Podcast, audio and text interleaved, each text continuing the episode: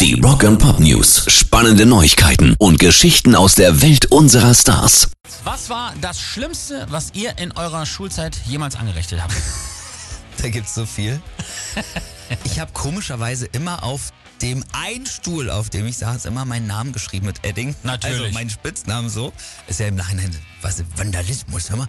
Oder wa- auch nur eine gute Geschichte. Wir hatten einen Sportreferent da und da hatten wir so eine Ausstellung bei uns im Flur und da war so eine Langhantel. Da waren äh, Zeitschriften drauf aufgesteckt. So viel Papier verbraucht man im Jahr und er so, äh, ich hatte hier Hantelreißen im äh, Studium, hat das gemacht. Wir sollten kurz Hilfestellung geben, haben aber zu Du weißt schon, ne? Fallen Er ist, lassen. nee, ja, wir haben nicht aufgepasst. Er ist mit der Handel umgekracht, hat sich einfach beide Handgelenke gebrochen. Quatsch!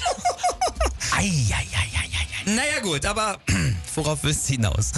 Also ich habe tatsächlich übrigens auch mal äh, das Unmögliche möglich gemacht. Ich habe nämlich mal dafür gesorgt, dass ein Lehrer entlassen worden ist. Aber eigentlich geht das nicht, oder? Weil Beamtenstatus, ne? Oder er hat vielleicht jemanden umgebracht. Das könnte auch sein. Pass auf, weißt du, was der gemacht hat? Der hat ernsthaft mitten in der Klasse gesessen und unsere Noten gewürfelt.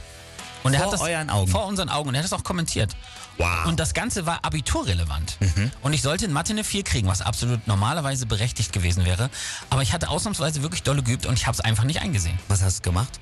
Ich bin zum Schulleiter. Ich habe Beweise vorgelegt. Und ähm, als der Schulleiter dann rumgeeiert ist, weil er natürlich Schiss hatte, habe ich mit der Presse gedroht. Funktioniert immer. Wie lange bist du jetzt bei uns? Morgen mal nicht mehr mitgerechnet. So, so ist das nämlich gewesen. Und äh, warum erzähle ich das Ganze?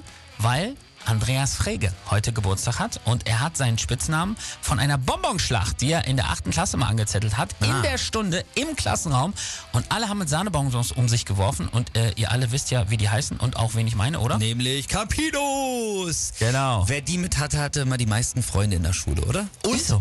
Erdbeer immer besser als Orange. Sehe ich ganz genauso und äh, deshalb können wir uns jetzt auch das Geburtstagskind einmal zu Gemüte führen. Campino von den Toten Hosen wird heute 61.